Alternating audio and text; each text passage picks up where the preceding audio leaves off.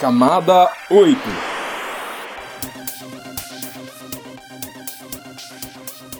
Olá, querido ouvinte, seja bem-vindo a mais um episódio do Camada 8, seu podcast sobre infraestrutura da internet, redes e tecnologia. Eu sou Eduardo Barazal Morales. E eu sou Antônio Marcos Moreiras. E o tema do nosso episódio de hoje será Ataques de Negação de Serviço, DOS e DDoS, e Segurança em Provedores de Internet. Mas antes de irmos para a conversa, inscreva-se e compartilhe. Procure o Camada 8 na sua plataforma de podcasts favorita e inscreva-se nele. Compartilhe este episódio com o pessoal do trabalho, da faculdade e com seus amigos. E se você usa o Spotify, você pode ativar o sininho para ser avisado de novos episódios. E vamos para os avisos iniciais. Nós teremos a primeira semana de capacitação de 2023. Ela vai ser online e vai acontecer de 24 a 28 de abril às 9 horas, horário de Brasília. Teremos também a segunda turma do curso Fundamentos de RF e Wi-Fi, parceria do NICBR e da Ubiquiti. Lembrando que esse é um curso presencial em São Paulo e vai acontecer de 2 a 4 de maio de 2023. Estão abertas ainda as inscrições para o nosso curso BCOP, Boas Práticas Operacionais para Sistemas Autônomos, versão EAD, ele vai acontecer de 15 a 19 de maio de 2023 e seguem abertas as inscrições até 30 de abril. Não perca essa oportunidade. O convidado de hoje é o Thiago Ayubi, diretor de tecnologia na Sage Networks. Então toca a vinheta e vamos para a entrevista. Roteamento de ideias. Olá, Ayubi. Seja bem-vindo aí ao nosso podcast, o Camada 8. E como já é de praxe, né, a gente pede ali para o entrevistado falar um pouquinho sobre si. Então, quem é o Ayub, né, e aonde ele trabalha? Bom, né, para as pessoas entenderem por que, que eu falo sobre os assuntos que eu falo, a melhor forma que eu tenho de explicar é que eu sou uma testemunha ocular da chegada da internet. Então, lá em 95, participava das primeiras comunidades para a internet, que era a BBS. Uau, tive o deslumbre de quando vi a rede mundial de computadores. Desde o primeiro dia que eu tracei a primeira rota, fiquei encantado com isso desde então eu investigo de como a internet funciona e faço o possível para ajudá-la a crescer. Aí quando esse hobby virou profissão, é meio enuviado, meio mesclado, não consigo datar, mas desde 95, de alguma forma, estou engajado como voluntário, como profissional, a fazer a internet funcionar e chegar em vários lugares. Hoje eu ocupo a posição de diretor de tecnologia numa consultoria chamada Sage Networks, que uma das especialidades dessa consultoria é a proteção contra ataques DDoS ou DDoS. Então, o típico cliente que eu atendo são provedores de acesso à internet, data centers, que querem se proteger contra esse tipo de ataque cibernético ou simplesmente beber a nossa fonte de conhecimento, ter o nosso apoio para poder fazer que com as suas redes, seu sistema autônomo fique na internet da melhor forma, mais estável, mais segura e produtiva. Beber da nossa fonte de conhecimento ficou bonito, hein? Você já profundo. começou bem, eu achei profundo isso daí. Então vamos aprofundar mais um pouquinho ainda. O que, que são os DOS ou DDoS ou DDoS, o que, que são esses ataques de negação de serviço? Vamos começar pela sigla. O que, que é DOS, DDoS? A sigla DOS, que é a sigla raiz, vamos dizer, a primeira palavra, significa denial of service, negação de serviço em português. É qualquer tipo de prática quando alguém quer interromper um serviço que esteja funcionando na internet. Deixar um alvo ou fora do ar, que é o principal objetivo, ou pelo menos com a performance severamente degradada.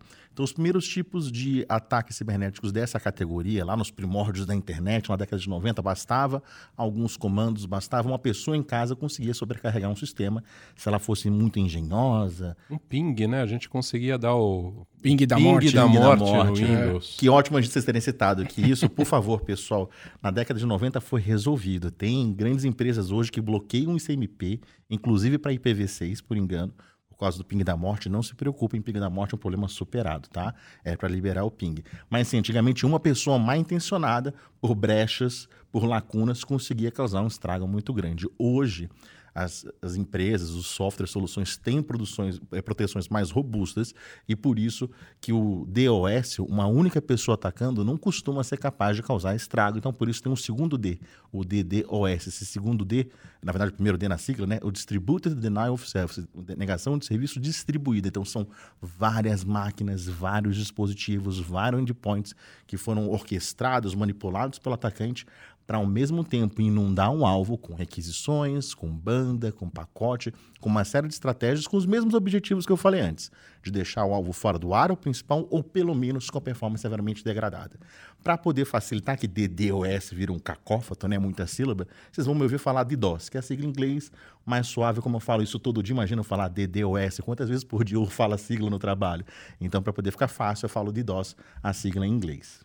E daí você está falando que tem os ataques que são distribuídos, então não sei se eu estou colocando um pouquinho o carro na frente dos bois aqui, mas é, isso, a sigla serve tanto para aqueles ataques que são é, do tipo reflexão, que, que você usa é, uma série de, de recursos disponíveis e mal configurados na internet, como para aqueles ataques que são feitos diretos por, sei lá, direto por, por dispositivos IoT, botzinhos, Serve para as duas casos. coisas. Em as, ambos as os duas casos. coisas a gente chama de DDoS. Exato. Se eu tenho na. Se eu fazer um log dessas ocorrências, ou fazer uma análise de flow dessas ocorrências, eu vejo múltiplos endereços de origem envolvidos no ataque, independente de natureza. Se eles são a origem direta do ataque, uma origem de reflexão do ataque, a gente chama de distribuído de DDoS. Acho que é legal de comentar que o direto, né? Como que o pessoal geralmente faz, né? Geralmente coloca ali o IP de destino da sua máquina. Né? Então ele está fazendo ataque direto para você de diversas máquinas, no caso aí do distribuído. E no reflexivo é diferente, né? Ele coloca o seu endereço que ele quer atacar na origem, Uhum. certo? Porque geralmente ele faz uma requisição para uma outra máquina que vai responder para você. Por isso que a gente chama de reflexivo. É isso aí? É isso aí. E para poder facilitar talvez a imagem, que é difícil da gente ouvir e pensar nisso, vamos transferir isso para o mundo offline. Vamos fazer uma, uma sacanagem com o Moreiras. A gente vai inundar a casa dele com 60 pizzas. A gente liga para 60 pizzarias e fala: Eu sou Moreiras, eu moro no endereço tal, eu quero uma pizza marguerita. A gente faz isso 60 vezes.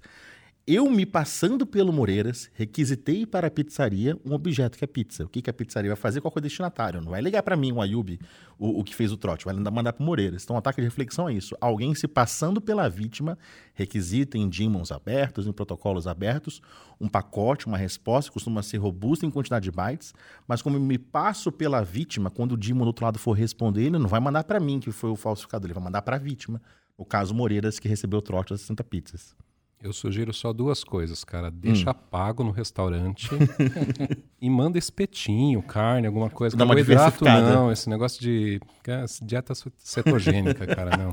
Pensei que ele ia Mas pedir ketchup. isso, ketchup também é uma boa. Na Com pizza? Os cariocas vão gostar, pelo menos, né? Como que esses tipos de ataques afetam os provedores de internet? É só na inundação mesmo?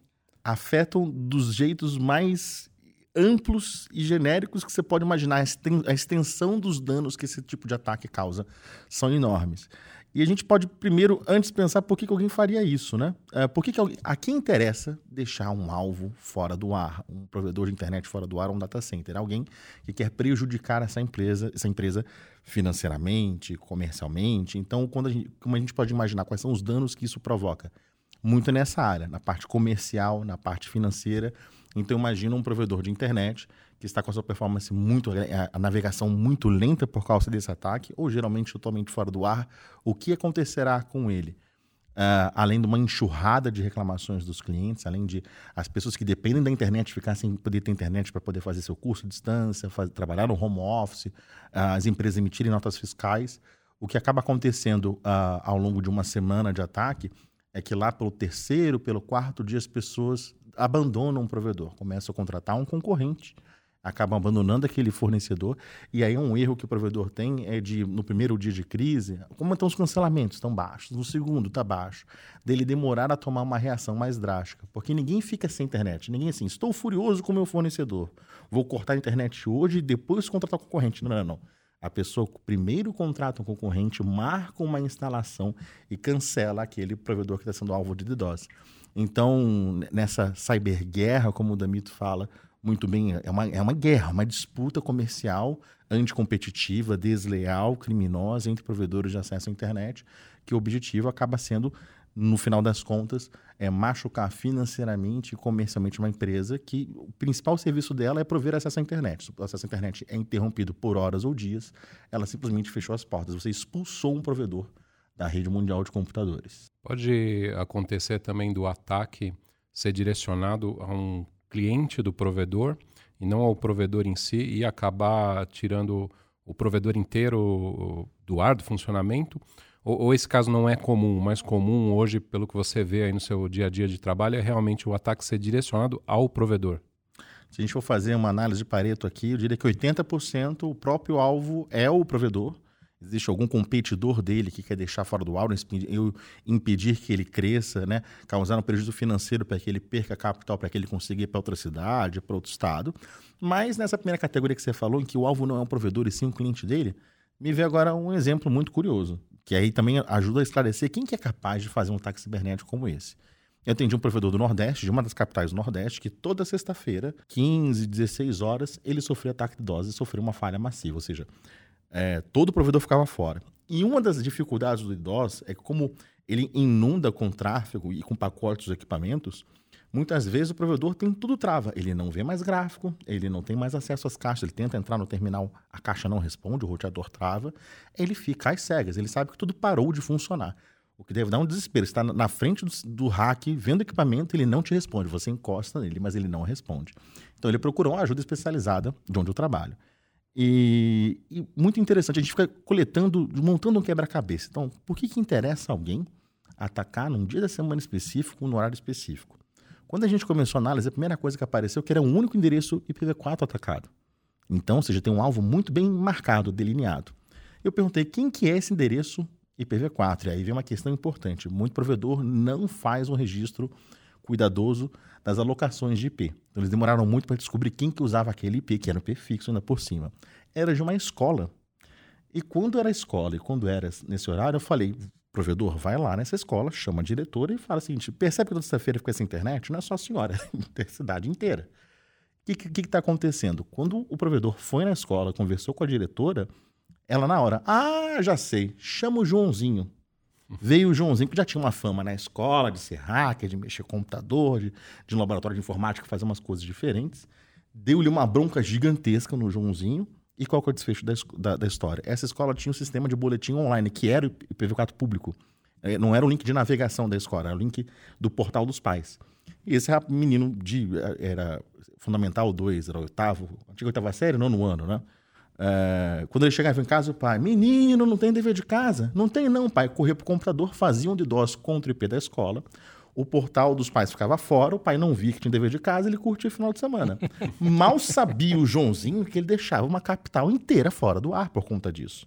E quando o provedor contou isso para ele, é, foi engraçado o relato, né? Ele primeiro ficou assustado, ele ficou preocupado com o dano que ele na cabeça dele, ele só deixava a escola fora do ar mas depois ele percebeu o poder dele, que ele, come... ele saiu do assustado e começou a ficar hum, encantado com a possibilidade.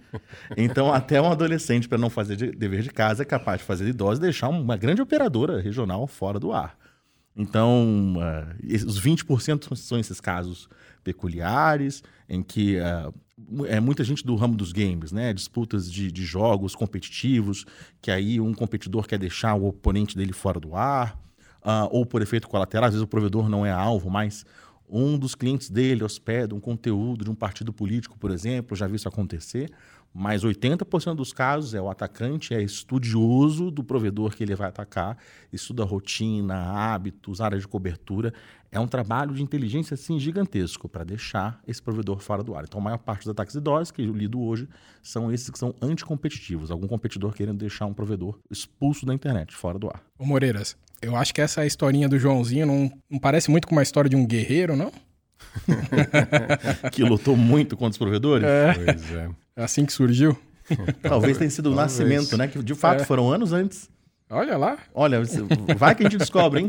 Deixa eu explorar um pouquinho mais essa questão de como fazer os ataques aí, né? Até pela tua história aí, né? Poxa, pareceu muito fácil aí pro Joãozinho fazer um ataque. Agora, pensando aqui em vocês mandarem pizza lá para casa, essa pizza vai sair cara, vocês vão pagar essa pizza. Ou vocês vão enganar lá o pessoal que vai mandar as pizzas para eu ter que pagar, né? No final.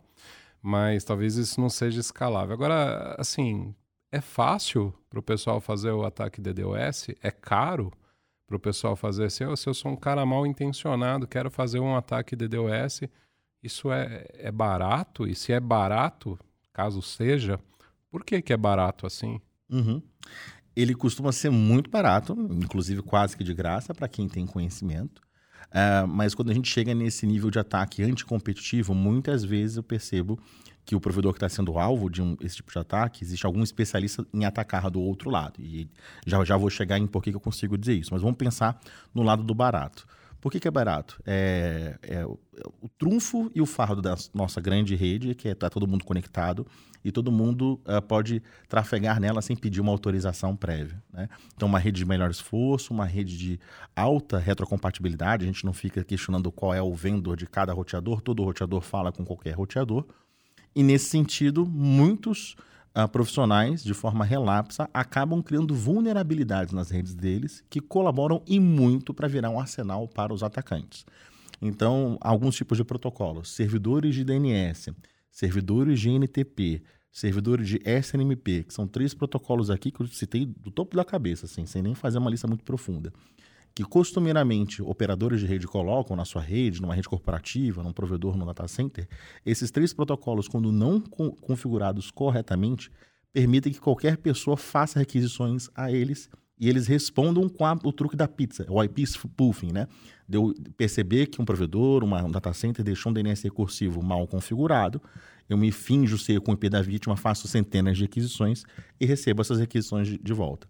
Então, cada vez que existe um profissional que não foi cuidadoso, não foi estudioso, não seguiu as boas práticas, eh, não colocou uma firewall, acaba criando um arsenal, cultivando, deixando à disposição do atacante uh, servidores é, vulneráveis, servidores com muita banda vulneráveis. E aí, fazendo um Nmap ou fazendo um port scan por IPs públicos na internet, em questão de segundos você acha IPs novos na rede que têm esses protocolos vulneráveis que podem ser utilizados para uh, gerar um ataque. Então, esse é um, um, um primeiro grupo. O segundo grupo que tem me chamado muita atenção são os dispositivos IoT. A gente tem cada vez um número crescente de dispositivos IoT na casa das pessoas, máquina de lavar, lâmpadas, interruptores. E esse tipo de produto, o fabricante, ele não se enxerga como fabricante de software, sim de um bem durável, de um produto doméstico. A gente que é do ramo de tecnologia, nenhum software fica pronto, acabado. Esse software foi concluído na versão 2.5. Estado da arte, obra-prima, não. O software sempre tem uma evolução. E volta e meia você descobre software de 10 anos atrás que só agora descobriram uma vulnerabilidade. Então, eu sinto que a indústria de IoT que faz lâmpada, geladeira, televisão, não tem um círculo comercial que estimule ele a manter programadores, manter uma equipe de segurança que fique ao todo tempo, inclusive fazendo updates para produtos que ele não vende mais.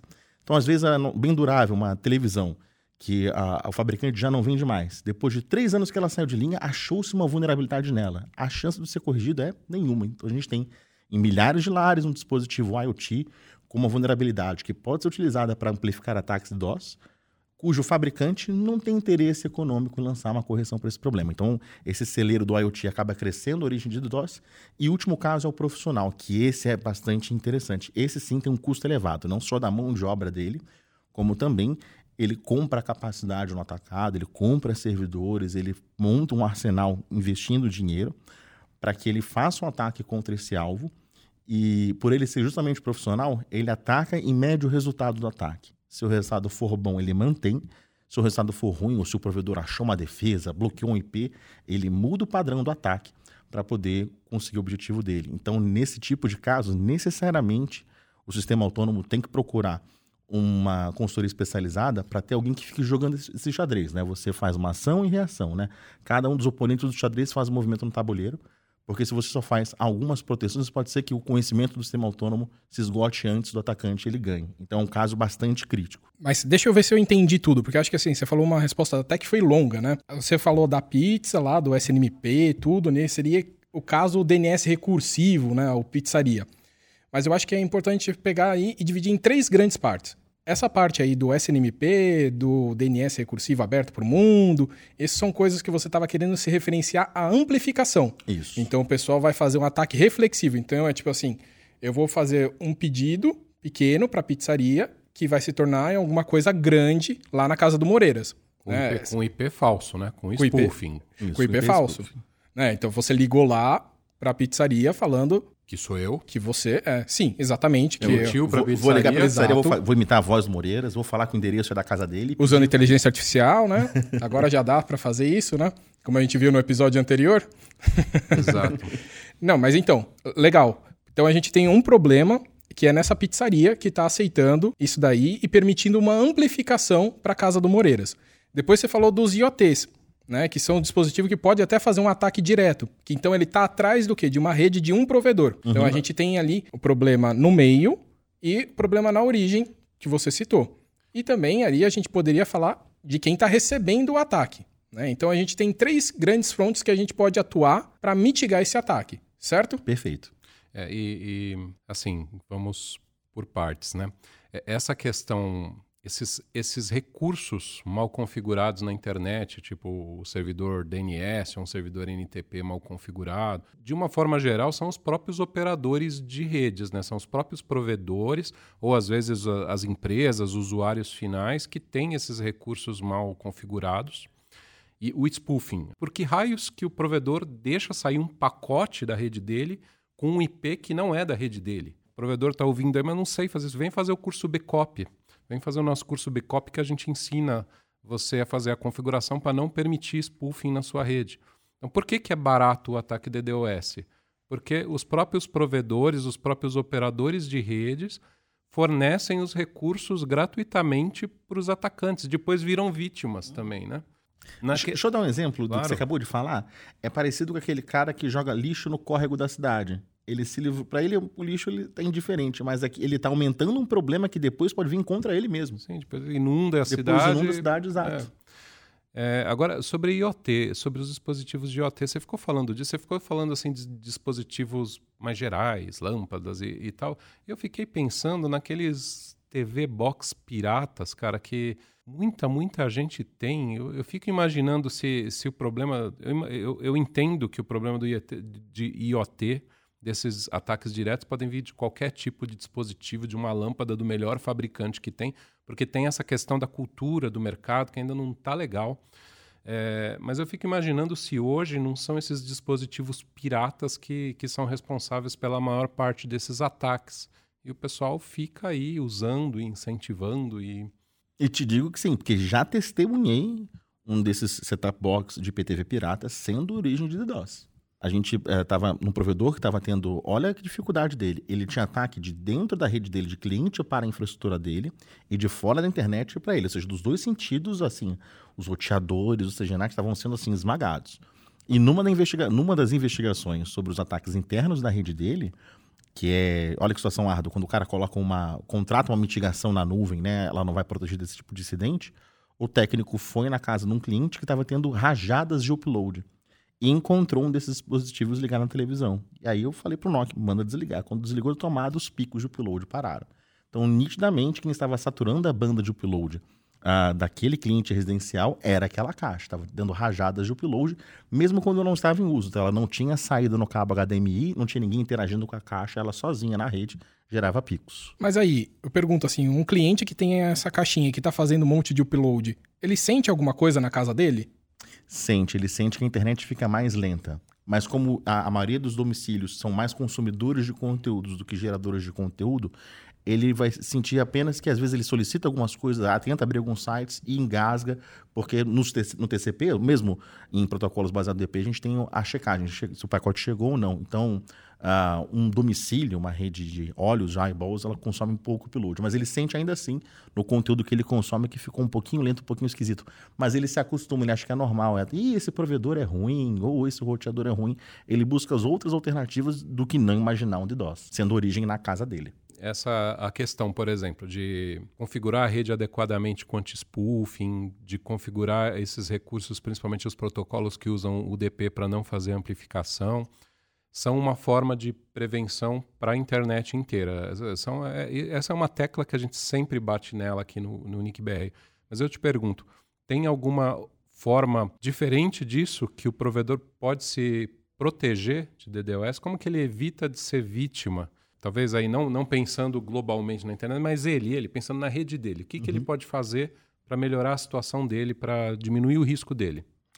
O DDoS sendo uma ameaça cibernética, ela é parecida com uma, nesse sentido, com uma ameaça patrimonial.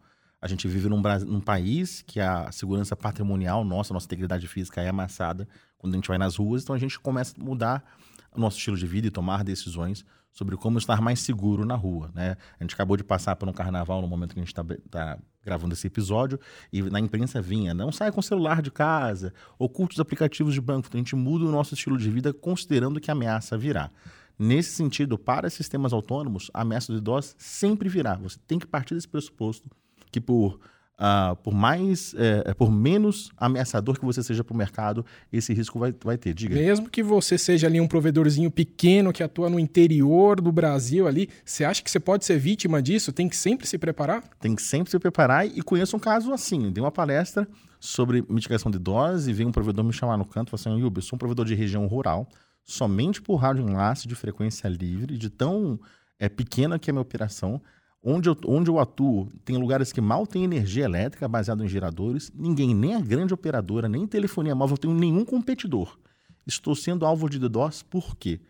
Porque o atacante ele olha para uma geografia, ele quer dominar um pedaço do território. Ah, o noroeste desse estado, a região metropolitana dessa capital, esse esse município. Quando o cara lista o, o Parece um jogo dele, de war. Parece um jogo de war. Apareceu esse provedor rural na lista. Então, ele nem, talvez o atacante nem saiba que a empresa é tão pequena, não conhece. Ele simplesmente viu assim: nessa região eu quero que os provedores não prosperem para que o meu cliente, que é um, um atacante profissional, que o meu cliente consiga é, fibrar essa região, conquistar clientes nessa região. Então, às vezes, Uh, mesmo um pequeno provedor que acha que vai incomodar ninguém, que está fazendo um serviço, um serviço honroso, poxa, levar a internet onde mal tem energia elétrica, ele ainda assim já toma ataque de DOS. Então, para que algumas pessoas se reconheçam, assim, na, nos lugares onde são mais disputados, nas médias e grandes cidades, eu vejo uma linha do tempo nesse, nessa disputa anticompetitiva. Chega um player não respeitoso no mercado, ele começa a fazer dumping, ele começa a colocar preços muito abaixo, começa a dar isenção de taxa de instalação, fica esquisita na parte financeira. A segunda etapa, ele começa a sabotar as fibras óticas, a cortar a fibra, a fazer picote. Quando tem algum provedor que já tem esses dois comportamentos, o terceiro passo costuma ser o ataque de dose, que ele já está disposto a, de forma inescrupulosa, conquistar o mercado dele. Então, todo sistema autônomo vai ser alvo de dose. A gente já parte dessa premissa, que nem da segurança pública, que qualquer um pode ser assaltado, ameaçado na rua, se proteger, mudar os seus hábitos para se proteger. Então, o que, que todo sistema autônomo tem que ter? Ele tem que ter um detector de ataques de DOS, para que quando ele tem uma falha massiva, ele saiba que não foi a caixa que travou, não foi a energia que faltou no POP, não foi uma fibra que rompeu, e sim esse ataque cibernético do DDoS, e já ter uma proteção contra esse tipo de ataque. Ou seja, uma vez detectado, o que, que a gente faz? Né? Ter, ter reação nenhuma não vai te ajudar. Então, existem soluções de hardware, de software, de serviço principalmente, que vão proteger o provedor que está sendo, ou o sistema autônomo que está sendo alvo desse tipo de ataque. Primeira coisa é que o provedor tem que se conscientizar de que o ataque vem. Não é uma questão de, é, de ser, mas é uma questão de, de quando, basicamente. Quando? Né? Uhum. Pelo menos ele tem que pensar dessa forma, porque o risco é muito alto. Uma vez ele se conscientizando e pensando dessa forma, ele tem que ter já um jeito de detectar esses ataques, de saber que ah, tá fora, porque não é porque deu um defeito no roteador ou algo assim, uma configuração estagiário apertou o enter errado lá, mas é um ataque. Uhum. E daí ele tem que ter já um plano de mitigação, tem que ter alguma coisa um equipamento, uma empresa contratada, alguma técnica já pensada que na hora que eu receber um ataque, eu vou fazer isso daqui. Ele tem que se planejar para saber o que, que, ele vai fazer. É mais ou menos por aí? Isso. E, e, antes, tem que ser antes. Não adianta você comprar o colete à prova de balas depois que tomou o tiro, né? E nessa questão de detecção, você acha que o call center não é uma detecção? Porque afinal ele vai receber uma enxurrada de ligações. Não é uma negação de serviço também em ligações de telefone? Eu vejo que muito provedor mede a temperatura por aí. Só que o mesmo caso da de uma caixa travar, um transceiver travar, uma ruptura de fibra, vai gerar esse efeito. Então acaba ficando confuso. Não vai saber se é um ataque ou se é um, simplesmente um problema, né? O, quer ver um problema silencioso que eu já vi só nesse ano, uns três ou quatro provedores? Oscilações na rede elétrica em que o equipamento não deu shutdown, não desligou. Você vê o uptime, ele está alto mas o comportamento do hardware está esquisito. Ele não encaminha pacotes, ele perdeu algumas VLANs. Esses equipamentos eletrônicos de roteadores, se você não mantém ele com uma energia bem alimentada, ele se comporta de forma errática. E aí houve até dúvida, será que um ataque de DOS? Aí não, até entender não. Quando piscou a luz desse momento em diante houve essa falha, eles reiniciaram a caixa. Então, muito provedor se fia por essa temperatura, principalmente o dono do provedor gosta muito disso. Tem um X ligações no call center, mas é bom ter uma ferramenta específica de detecção. Tem ferramentas pagas e ferramentas gratuitas que fazem isso para você ter certeza, bom, onde está o problema para que seu plano de reação seja é, correto. E o plano de reação é bom que esteja antes configurado, antes contratado, antes treinado, antes treinar a sua equipe, assim, o botão do pânico, qual o botão que a gente aperta para poder virar a nossa operação para um modo de resistência de DDoS. É o telefone do Moreiras. ah, não, o meu não. Talvez o do Ayub mesmo, né? é, mas olha, quando você fala de detecção, o que vem na minha cabeça aqui é, por exemplo, o monitoramento de flows. Tem algum outro jeito? Você pode citar algumas técnicas ou até citar alguns equipamentos. E, e uma outra coisa, é importante detectar é, o tipo do ataque. Eu estou imaginando aqui, por exemplo, é um ataque tá, as coisas estão fora, mas esse ataque pode ser um ataque volumétrico, por exemplo, que encheu o link do provedor. Ou pode ser um ataque ao servidor é, recursivo de DNS do provedor, que está tirando DNS do provedor do ar. Ou pode ser um ataque especificamente para a caixa que é o roteador de borda do provedor, está tirando é, o roteamento BGP do ar. E nem é um ataque com volume tão grande, ele só quer tirar um roteador do ar, que daí o provedor fica todo fora. Né? É importante que o provedor detecte esse tipo de ataque ou, ou isso não faz diferença? É só ele saber que está tendo um ataque? Como que é isso daí?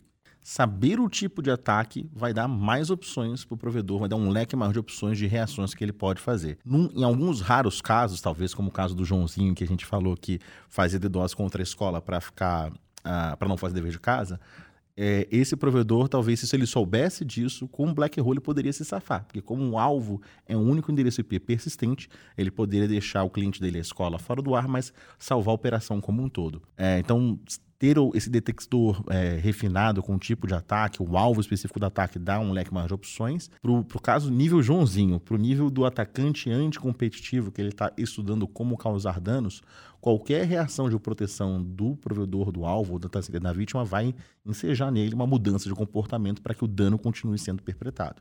É importante, mas não vai resolver todo o problema, vai ajudar apenas nos casos mais simples, o provedor ganha um pouco da capacidade de reação. Além do monitoramento de flows para detecção, que outros tipos de técnicas existem, ou equipamentos ou serviços que um provedor tem à mão aí, pode contratar ou, ou implementar na sua rede? Perfeito. As duas principais formas, a primeira é Flow. Flow, o sampling, né? aquele protocolo de telemetria em que quando o tráfego chega numa interface de rede, ele pega algumas amostras e manda para um analisador fazer a contabilidade. Então, não é uma proporção de um para um. Geralmente o mercado trabalha de um para mil. Né? Cada mil pacotes que chegam numa interface, manda-se uma amostra para um equipamento, para um software que vai fazer esse tipo de análise. Esse é o, digamos, o, a solução uh, mais comumente no mercado. Para sistemas autônomos que são muito pequenos e talvez não tenha algum roteador que tenha esse NetFlow, ele pode fazer um espelhamento do tráfego, a gente chama de port mirror. Alguns switches, alguns roteadores têm a capacidade de espelhar todo o tráfego e esse espelhamento não é para poder é, chegar ao seu destino, é apenas para um monitoramento, para uma revisão e alguns softwares conseguem, nessa cópia do tráfego, analisar se ele tem um ataque de DOS ou não. Mas isso costuma dar certo só para redes que são muito pequenas. Se tratando de um sistema autônomo, de um data center ou de um provedor, quase sempre o flow vai ser necessário. Fora esses dois casos, tem um método, vamos dizer assim, artesanal ou rococó, que é você ter um bom monitoramento de gráficos das suas interfaces e perceber que picos de, de tráfego entrante não é um comportamento normal. Né? Por mais que tenha um final de Copa do Mundo, um final de, de reality show, o gráfico ele é uma curva suave ascendente, ele nunca é picos que sobem e descem. Então, esse formato de é, o cabelo de um, de um punk, né? É, zigue-zagueado, é, não é um comportamento padrão. Então, isso te ajuda a entender que você tem um ataque de dose quando você vê rajadas, picos rápidos de upload. Então, mesmo com um provedor que não tenha se preparado com um detector de ataque, talvez de olhar nas interfaces dele esse tipo de, de, de gráfico, ele, opa, muito possivelmente, não tem como cravar, muito possivelmente estou sob um ataque de DOS. Mas aí é importante ele conhecer um padrão da rede, né, de utilização de frequência de pacotes que estão sendo trafegados para ele identificar esse pico e conseguir agir, né? Depois desse monitoramento, quais são as medidas que um provedor pode tomar para mitigar um ataque? O que, que, ele pode fazer? Interessante. E, inclusive, o verbo que você usou, mitigar, já percebeu que no nosso papo a gente nunca fala em bloquear o DDoS? Por que, que a gente mitiga e não bloqueia o ataque do DDoS? Porque não existe nenhuma solução de bloqueio. Não existe essa cura definitiva. O mitigar, no dicionário, o sinônimo dele é suavizar. Então, qualquer solução de cibersegurança no mercado quer suavizar o impacto do ataque. O bloqueio definitivo do ataque, Isso não é possível. Que como o objetivo dele é causar danos, ele imita um tráfego legítimo, ele imita a navegação legítima. Então, por isso que a gente não fala em bloqueio. Então, o que a gente pode fazer, na sua, como você perguntou, para suavizar esse tipo de, de ataque? Eu costumo dizer que tem três jeitos de você fazer um sistema autônomo. Tem um jeito errado, que eu espero que as pessoas não façam. Quem está ouvindo camada 8 está se informando, está estudando e não deve fazer as coisas do jeito errado. Existe, existe o jeito certo, que a maioria das pessoas fazem. Quem estuda, quem fez no Backup, quem vem nos eventos do GTR, do X-Fórum. Só... E o pago, né? Que é contratando a Ayub. eu nem ia falar que o terceiro modo é, é, esse. Eu ia falar que o terceiro modo é, pode ser uma opção também, mas o terceiro modo, ou seja, não basta fazer o certo, é fazer ele resistente a ataques de DOS. E por que, que eu acho isso um paradigma interessante? Quando essa, esse ataque cibernético bate na porta do sistema autônomo pela primeira vez, eu vejo que é um choque para a equipe, né? Assim, poxa, a gente tem X mil assinantes, X cidades, a gente fez tudo do jeito, tudo sempre funcionou. Somos a melhor empresa da nossa região. Por que, que de repente alguém apertou um botão e tudo parou de funcionar?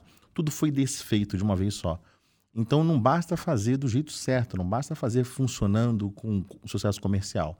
Existe uma outra pessoa utilizando a inteligência dela para destruir tudo que você fez para poder pegar as brechas nos sistemas, nas regras, nos protocolos, no, no, no, nas, nas redes, nos links, para poder te expulsar da internet. Então é muito diferente você montar uma rede em que seu principal oponente é o roteador. Será que seu roteador faz o que eu estou pedindo? Como que eu configuro um BGP? Como eu configuro um PLS? O embate não é mais o, o equipamento e o seu conhecimento. O embate é o seu conhecimento versus de um oponente.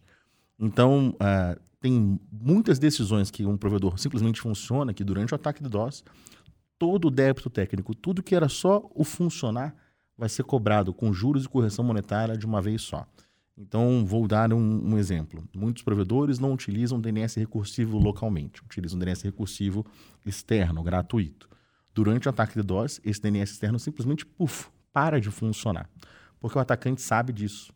Então, como o DNS recursivo externo ele é, atende requisições externas, ele faz um ataque espufado para ele, fingindo ser você, o truque da pizza que a gente. Se você receber o food de pizza, eu vou me sentir culpado em casa. Alguém fizer isso contigo, porque eu dei a ideia. Mas ele simula o ataque de amplificação utilizando os DNS recursivos gratuitos que tem pela internet. E essas grandes empresas percebem: opa, você tem muitas requisições vindo lá da Casa Moreiras, eu vou cortar o acesso. Ao cortar o acesso do DNS recursivo externo ao sistema autônomo, você cria uma falha massiva. Então, funciona utilizar DNS recursivo externo? Funciona. Durante o ataque de DOS, não. Para totalmente. Então, quais são os tipos de coisas que tem que fazer para poder aumentar a chance de sobreviver no ataque de DOS ou suavizar ou mitigar, como você perguntou? Utilizar um DNS recursivo interno é condição sine qua non. Não é possível sobreviver a um ataque de DOS sem um DNS recursivo interno. Enquanto conversamos em 2023, utilizar IPv6 em todos os clientes é um grande trunfo, porque enquanto conversamos, as soluções pagas mais baratas de DDoS não utilizam IPv6. Então o ataque acaba criando congestionamento em IPv4, falha massiva em IPv4, mas IPv6 acaba a navegação funcionando, que para os conteúdos de rede social, os principais portais, as grandes web scales funcionam em IPv6. Então IPv6 é uma forma de suavizar o impacto disso, ter a detecção implantada e ter contratado uma solução de mitigação, uma solução de que, opa, se o ataque veio os meus roteadores não dão conta, meu CGNAT não dá conta, minha equipe não dá conta. Para onde eu desvio o tráfego para se limpar o tráfego malicioso e me mandar de volta o tráfego limpo? Existe esse serviço, como se fosse um funil, um filtro, né? que toma a pancada do tráfego sujo, limpa, entrega para o provedor o tráfego pós-mitigação, pós-limpeza. Não, é importante você falar isso, né? Que tem algumas medidas que nem são pagas e que já ajudam, né? Porque quando você recebe um ataque de negação de serviço, parece muito aquele 300 de Esparta, né? Vem os persas ali, todo mundo te atacando, e você só tem 300 ali e acaba perdendo sempre a, a batalha. Então, assim, você comentou do IPv6, que é uma coisa interessante, porque a gente vê até aqui nos nossos relatórios, não tem tantos ataques IPv6 quanto tem no IPv4. Mas é claro, ainda assim, não é a grande coisa. Você falou também do DNS recursivo, de ter um DNS interno, mas você chegou a citar também de communities de black hole que tem no X, ter uma segunda saída talvez seja também interessante. que mais que a gente pode pensar? Por, talvez assim aqueles acordos de 95 percentil que permite pico de tráfego, porque às vezes o que inundou a sua rede, na verdade, foi a sua banda contratada. Exato. Não necessariamente foi o roteador que está entupido. Ele ainda tem capacidade para navegar, mas ele entupiu o link, né? Uhum. Então, ó, também tem o 95 percentil, que também pode ser uma questão de você fazer um contrato que durante 5% do tempo você pode extrapolar aquela medida sem ter nenhum problema, sem ter que pagar a mais. Tem mais alguma solução? Ou você acha que daí tem que partir para o pago? Eu acho que daí tem que partir já para um, um, aconselhamento pago, para um serviço pago. Então vamos fazer um checklist. 95 percentil nos seus links para que tenha mais capacidade, é, ter múltiplos fornecedores de trânsito IP, ter as communities do Black Hole, ter um detector, que pode ser um software gratuito, DNS recursivo local e PVC. Então, já o provedor se cercou, o sistema autônomo se cercou dos principais ações para poder aumentar a sobrevivência dele a essa onda. E é o último caso, você pode uh, procurar uma ajuda especializada. E tem communities no X, né, Moreiras? Black Tem. Hole tem. Não tem. em todos os X, mas tem. O drop do pacote não é no forward plane do X, e sim cada participante tem que receber essa community fazer localmente. É Por isso? enquanto, sim. Existe. Mas vai marcado com a community para você fazer o drop da sua rede. Aí todo mundo participando disso, melhora a rede para todos. Então, nesse sentido, se se soma mais uma das coisas como o BCP38, de que são práticas que a comunidade dos sistemas autônomos tem que adotar para sanar o problema como um todo. Porque quem não faz o BCP38 para evitar o spoofing, quem também não aprende as communities Black Hole no X, acaba não colaborando para se conter o problema da mitigação. Esse é o raciocínio que eu queria fazer. Sim, sim. Respondendo ao Eduardo, tem o drop do pacote, ou foi você? Tem o drop do pacote sim no, no forward plane do IX, mas ele não está disponível ainda em todas as localidades. Tem uma planilhinha lá na página de documentação do IX que diz onde está disponível já ou não. Agora, não sei por que você está falando de PV6 tanto, cara. Como se fosse algo importante. Assim, Parece até que tem provedor que não tem ainda, do jeito que você fala. E olha, tem, isso. Tem muito provedor que não tem e teima não ter, viu? e, e como eu falei com o ataque de DOS, acaba cobrando com juros e correção monetária toda a dívida técnica, tudo aquilo que não se fez direito, quando o cara chega lá na- na- no plantão médico, na aula de emergência, lá onde eu trabalho, meu Deus, estamos alvo de DOS, tudo fora. Primeira coisa que eu vou falar, sim, DNS recursivo local IPv6. Tive um, um, um case que eu posso compartilhar de vocês, é um provedor de... ele tinha cerca de 3 mil assinantes em duas cidades, meio a meio, né? Ele chegou para ser atendido pela equipe que, que trabalha comigo, com uma crise massiva de DDoS, totalmente fora, ah, totalmente fora vírgula. Eles perceberam que o fluxo do call center, como o Brasal falou, acontecia somente com assinantes da, da cidade da matriz dele. A cidade de expansão, onde estava metade da base, não estava nem incomodada com o DDoS. Eu perguntei, mas qual que é a diferença? E aí, no checklist de IPv6, como era uma cidade nova, ele já começou a rede do certo, começando com o dual stack em IPv6. E na cidade original da rede dele, da, da sede da matriz, ele não tinha IPv6. Quando, como ficou muito claro para o provedor que quem tinha IPv6 não estava reclamando, não estava ligando para cancelar, parem as máquinas, parem tudo. Assim, toda empresa foi mobilizada. Quem tinha alguma condição, o, cara do marketing, a- a- o pessoal que fazia o cafezinho, todo mundo foi mobilizado para ir na casa dos assinantes é, colocar o IPv6 em produção, que no caso específico dele tinha uma limitação do CPE, que remotamente ele não conseguia ativar o IPv6. Então ele teve que bater nos 1.500 domicílios da primeira cidade dele para ativar IPv6 em todo mundo. E quando ele fez isso, ele, ele conseguiu sair da crise com muito mais facilidade, que existiam outros gargalos na rede dele, que mesmo a mitigação não estava ajudando, que também é uma ideia importante. A mitigação é como se fosse um remédio e o ataque de dose uma doença. Às vezes o corpo do paciente está muito fraco para usufruir desse remédio. Então muitas vezes chega lá para a gente atender provedores que têm roteadores baseados em software somente. Esses roteadores travam com muito mais facilidade com o roteador baseado em hardware. Então, mesmo após a mitigação filtrar 99,9% do tráfego sujo, o 0,1% que sobrava era capaz de travar a borda desse provedor. Qual providência tem que se tomar? Reclamar da mitigação? Não, que ela está 99,9%, né? É um padrão NASA de qualidade. É ele fazer investimento de sair de um roteador de borda baseado em software, que serviu para ele até hoje, nunca deu problema. Mas quando uma outra pessoa, um outro oponente quis expulsar ele da internet, ele tem que fazer investimento de um roteador baseado em hardware, que pode ser um item que a gente pode adicionar na nossa listinha aí do tudo lixo para se proteger. Então, a IPv6 é sim, talvez o ata- se proteger de ataques de DOS hoje pode ser um dos principais killer features que eu posso dizer de IPv6. Por exemplo, hoje, quem tem IPv6 em produção do stack na rede sofre muitíssimo menos com ataque de DOS de quem só está em IPv4 only.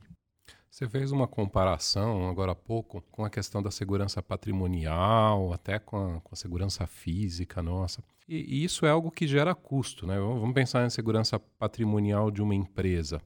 É, enfim, você tem que ter porta no prédio, você tem que ter um vigia, você tem que ter um segurança, você tem que ter um Câmera. sistema de monitoramento, câmera, você tem que ter um monte de coisas que geram custo. Talvez você tenha que ajustar horários de funcionamento, talvez você Enfim, o Eduardo comentou agora há pouco de algumas coisas que, que não geram custo nessa prevenção, né?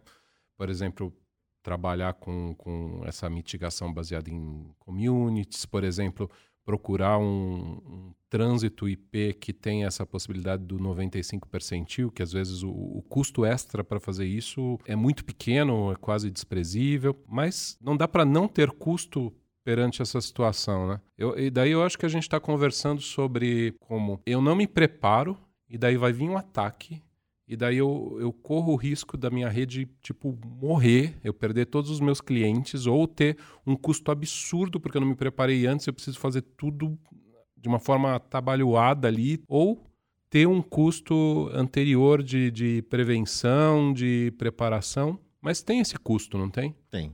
E para alguns casos ele não, invi não inviabiliza o negócio do cara. Como... Então, só para entender, quiser, Ayub, você tem um preço para quem está recebendo o ataque e um preço para quem não está recebendo, que é o mensal.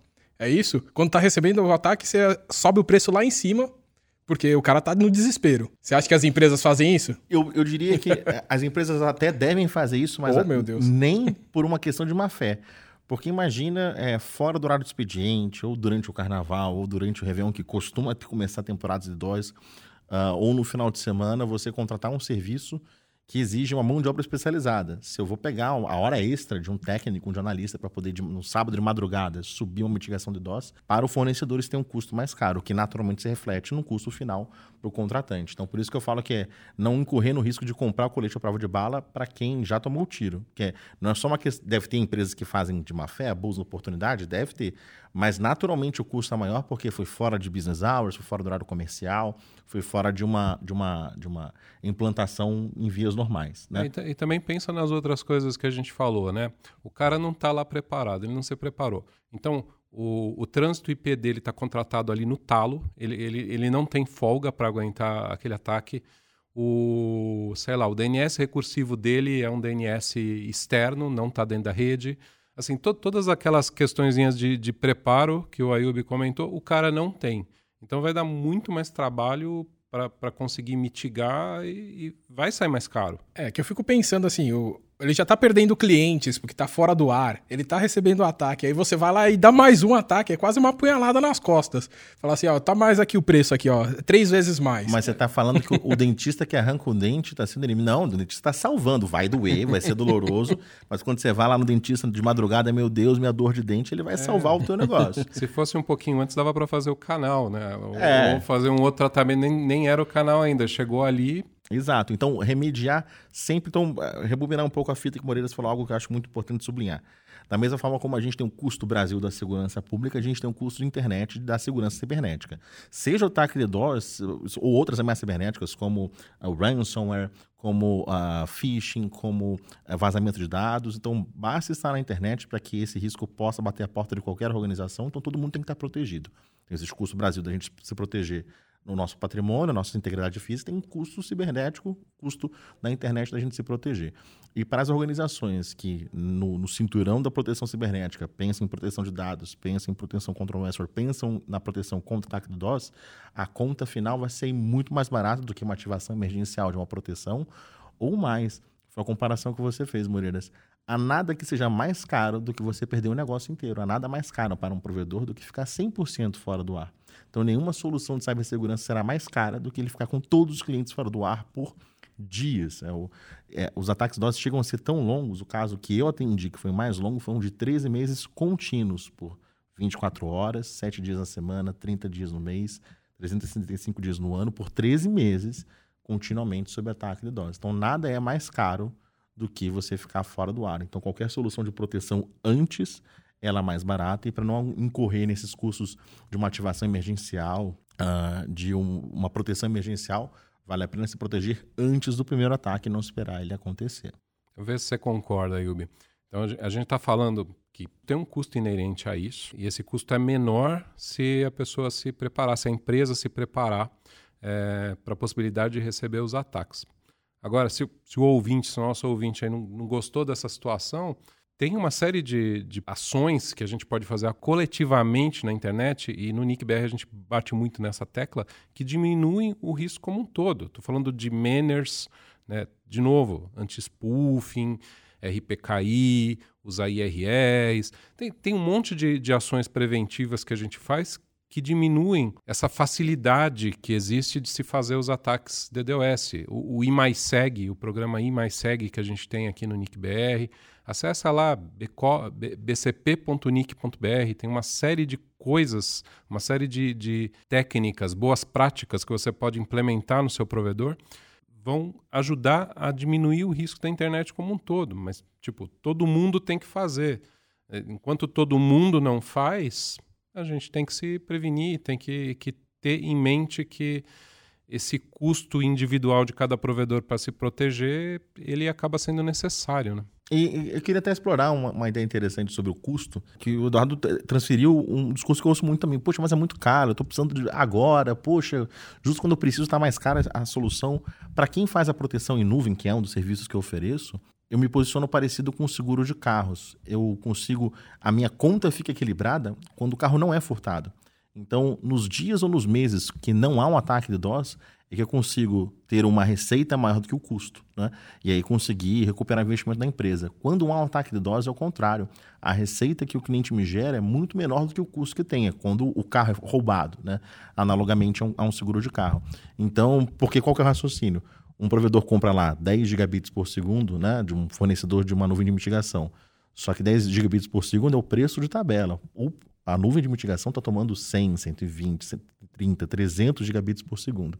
Então, uma temporada de DOS gera para o fornecedor da solução um custo maior do que a receita. E nos outros meses de contrato, aí sim que essa lógica se inverte. Nos outros meses que você paga o seguro depois do sinistro, depois de ter ganhado o carro zero, tabela FIP de novo, é que a gente recupera esse investimento. Então existe um equilíbrio econômico que pode ser, é, que precisa ser mantido do fornecedor, e por isso que muitos fornecedores a conta parece salgada, mas para a gente poder equilibrar os pratos, para que fique economicamente viável a solução, a gente tem que fazer esse tipo de conta também. Então, nessa analogia que você fez aí com o carro significa então se você não receber um ataque durante um ano, você dá desconto. É quase não bater o carro, o seguro dá desconto. Sim, é, na, naturalmente quando a vigência é maior do contrato e o número de incidentes é pequeno, isso pode se reverter em desconto para o cliente, sim. Tá, tá bom, mas piadas à parte, vamos continuar aqui com o assunto, né? É, a gente comentou do que fazer né, quando a gente está recebendo ataque, o Moreiras comentou também do que se pode fazer para que o ataque não saia da nossa rede, quando ele comentou do IMAISEG, do Manners. Mas aquele caso lá que é o DNS recursivo aberto que está fazendo amplificação, o SNMP que está fazendo amplificação, que está em um outro provedor, né? que é aquele caso da pizzaria. É a pizzaria né, o problema. Ela pode ser responsabilizada por permitir essa amplificação e fazer o ataque no terceiro? Eticamente, sim. Juridicamente, ainda quero ver alguém testar isso num tribunal. Eu já tive uma experiência nesse sentido. Teve uma botnet que eu tive que enfrentar, muito grande. Estava dando trabalho, estava eh, desequilibrando os pratos no, né, na, no, na viabilidade econômica do negócio. Então, fiz um, me dividi com o meu time, fiz o trabalho difícil de enxugar gelo, que é listar todos os IPs de origem com as vulnerabilidades, separar para o sistema autônomo e mandar e-mailzinho para BIOS e para BIOS e mandar o gráfico de cada sistema autônomo, um trecho de log. E as respostas que obtive foram bastante interessantes, bastante variadas. Eu diria que a menor parte entendeu o pedido e acatou. Uh, uma grande parte simplesmente ignorou, tive que insistir. E, e, uma terceira parte, assim, um terceiro grupo falava assim: não, mas não sou eu que estou te atacando.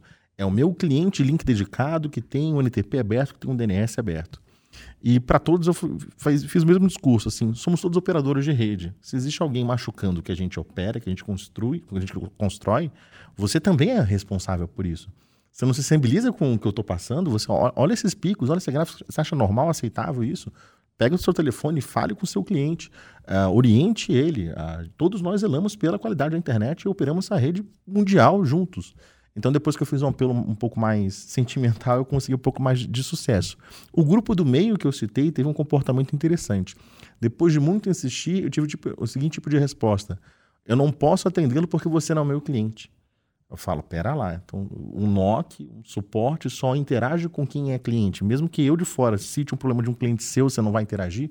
Então foi um trabalho de formiguinha, de muito telefonema, usei o NOC DBA na época, uh, de muito e-mail, de ir nas redes sociais, ir no, no LinkedIn achar quem que é o diretor e fazer um trabalho de formiguinha, de conseguir mobilizar as pessoas para que elas pudessem fazer a parte delas.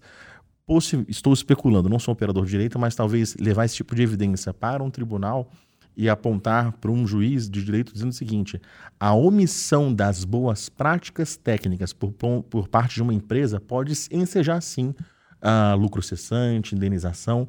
Então, talvez algum advogado possa experimentar isso. Então, o risco de que todo operador relapso, que não estuda, que não vem no backup, que não vem nos eventos, que não ouve o camada 8, está correndo de risco jurídico Uh, diante do ataque de DOS. É que também é complicado, né? Porque às vezes esse DNS recursivo está num provedor na China, na Tailândia, na Rússia, em qualquer outro país, né? essa parte jurídica aí acaba entrando no mundo internacional, né? Mas e nesses casos internacionais? O que eu já ouvi provedores falando que fazem, que eu acho que é bem interessante, eles pegam ali o textinho que eles têm em português, jogam no Google Translator na língua da pessoa e manda. E às vezes dá algum resultado.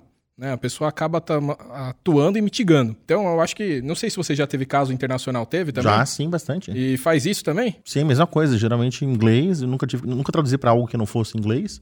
E tentando chamar assim: eu sou operador de rede tão quanto você, então me ajude, solidarize com o problema. É, nesses casos, eu até vi o pessoal fazendo assim: coloca na língua, por exemplo, se for na China, coloca em chinês em cima e em inglês embaixo. Uhum. Então aí a pessoa, se não sabe, pelo menos ela vai lá tentar entender um chinês ali, e depois ela pode até jogar no Google Tradutor o seu texto em inglês, que era o principal, e entender por que, que teve o erro de tradução e tentar entender e, e ajudar. Mas um fato importante é o fato do operador de rede ser estrangeiro não significa que a rede ou o tráfego é de origem fora do Brasil. Felizmente, graças aos Internet Exchanges, ao XBR, uh, aos PNIs, muitos dos conteúdos internacionais chegam em solo brasileiro e essa, não, vamos cortar a internet internacional. Não, tem muito idoso oriundo em solo brasileiro por conta dos transportes, dos cabos submarinos, dos Internet Exchanges, então tentar separar a internet nacional e internacional não é uma técnica relevante hoje em dia. É, esse é um ponto interessante. Não sei se dá tempo da gente explorar ele, mas a gente vê no PTT muitas vezes o pessoal usar isso até como uma técnica de mitigação, né? Por, porque há grandes operadoras internacionais presentes e às vezes o pessoal diz que muito uma parte grande dos ataques vem, vem por elas, por uma operadora específica aí, por exemplo. Daí o pessoal bloqueia com as communities. E as webscalers, quem tem nuvem, as grandes nuvens de aluguel, são grandes origens de DDoS. Uhum. Porque elas são várias máquinas com administradores de redes experientes e inexperientes então, são vários IPs de origem que têm muitas vulnerabilidades. Então, quem aluga servidores virtuais costuma ser uma grande origem de DDoS. E as empresas, pelo modelo de negócio, são tão bem conectadas que elas entregam circuitos no Brasil que são origem de DDoS. Então, as grandes nuvens são, sim, grande origem de DDoS. E aí você, às vezes, consegue encontrá-las no Internet Exchange, felizmente, para o bem, mas pelo mal vem é, esse tráfego Você está dizendo é que a gente enxerga um AS, um IP que a gente pensa que está fora, mas ele está tá aqui. Está tá aqui no Brasil. Localmente está aqui, está conectado no PTT aqui. Exato, e, na, e tá nacionalmente trazendo tráfego sujo. No, no, episódio anterior do Camada 8, a gente falou sobre inteligência artificial. Você acha que a, a IA pode ser usada para prevenir ataques DDoS, DOS? Talvez para fazer o ataque também, não sei. Como que você acha que, que esse novo mundo aí com inteligências artificiais vai, vai interferir nisso daí? É, o pessoal de marketing aqui não me ouça, mas o pessoal gosta muito de é, chamar esse termo da inteligência artificial para esse ramo e eu, pelo menos hoje, na atualidade, ainda vejo a importância do operador humano com experiência para poder mitigar o ataque de DOS. As soluções de mercado têm até inteligência artificial e elas conseguem fazer boas relações de causa e efeito e perceber, pera lá, esse IP não tinha muito tráfego da Rússia, começou a ter mais, isso é esquisito, vou bloquear. Mas ele não se dá conta que às vezes um evento esportivo na Rússia pode atrair tráfego vindo da Rússia. Então, uh, ele como ferramenta para que o humano tome decisões melhores é extremamente importante, mas até o feedback visual de um técnico, um especialista em mitigação de dose, de ver um vídeo sendo assistido num link mitigado ou de interagir com o usuário que está utilizando aquele sistema, ainda hoje supera em larga escala o que uma inteligência artificial pode fazer. Então, pelo menos o meu trabalho de mitigar de dose, a, a obsolescência não está chegando perto de mim, pelo menos, mesmo com essas grandes inteligências, os novos produtos, ainda estou muito seguro de que o tato humano para poder perceber, fazer as relações de causa e efeito, conhecer geografia, além do tempo, os eventos e entrevistar as pessoas, como a história do Joãozinho, né? Por que, que será que um IP de tarde é atacado? Eu não sei se uma inteligência artificial chegaria na conclusão que era o, o Joãozinho, tanto quanto eu, o provedor e a diretora da escola, chegamos como três humanos. Bom, Ayub, a gente tem que terminar o episódio. Quer deixar algum comentário final? Bom, o comentário final é: não tenham medo dos ataques cibernéticos. Protejam-se. É muito. É, é sempre um, um alívio para falar desse tipo de assunto aqui, porque eu sou uma espécie do cara que está na, na, emergência do hospital. Chega as pessoas machucadas, pedindo ajuda, desesperadas. Então é um alívio para mim falar essa mensagem de que antes da coisa ficar grave, procure uma prevenção. Faça as boas práticas na sua rede, coloque PV6, coloque o DNS recursivo, assista vídeos e cana canais do YouTube sobre uh, o assunto, camada 8 em todos os assuntos, faça que a sua rede saia do, do bom e chegue no ótimo. Coloque todas as boas práticas em produção para que quando essa ameaça bater a sua porta, você esteja com uma rede sólida que possa usufruir de uma proteção e não passe por sufoco, não passe por perigo. Então, a prevenção acho que é a palavra-chave que eu queria que as pessoas saíssem desse episódio. Muito obrigado, Ayub por tudo que você falou. Acho que o pessoal bebeu bastante do seu conhecimento. E já faço convite aí para você voltar, né? Quem sabe a gente pode debater outros temas, né? Como o Twitter. Não, Twitter não. Fica aí o nosso convite para você voltar, tá? Perfeito. O convite já aceito publicamente. Falar de internet para mim é sempre um prazer. Adoro trazer as boas palavras sobre a rede. Muito obrigado, Ayubi. Você é sempre bem-vindo para voltar aqui. Pode até falar de terra plana se você quiser. É, é, essa é do bastidor, essa vai ficar para depois. Vai. Bom, a conversa tá muito boa, mas a gente precisa terminar o episódio, né, Moreiras? É verdade. Então, sugestão de temas, dúvidas, elogios e críticas construtivas, mande um e-mail para cursoceptro.nic.br. Ou agora você também pode mandar diretamente na caixa de perguntas, logo abaixo da descrição do episódio no Spotify, disponível somente no Spotify. Para os ouvintes do Spotify, lembrem também de ativar o sininho e assim receber as notificações dos novos episódios quero convidar a todos para que se inscrevam em nossas redes sociais para não perder nenhum conteúdo importante. Vocês nos encontram no Twitter como comuniquebr, no Facebook, LinkedIn, Instagram e Telegram nós somos nickbr e no YouTube é só procurar por nickbr vídeos. E Moreiras, é importante comentar que a gente tem os cortes no YouTube, né? Então para o pessoal seguir e acompanhar a gente por lá. Esperamos que você tenha gostado do episódio e qualquer problema é culpa da camada 8. Até mais. Até mais, pessoal. E lembre-se, essa é mais uma das iniciativas proporcionadas pelo registro de domínios.br. Registre o seu.br.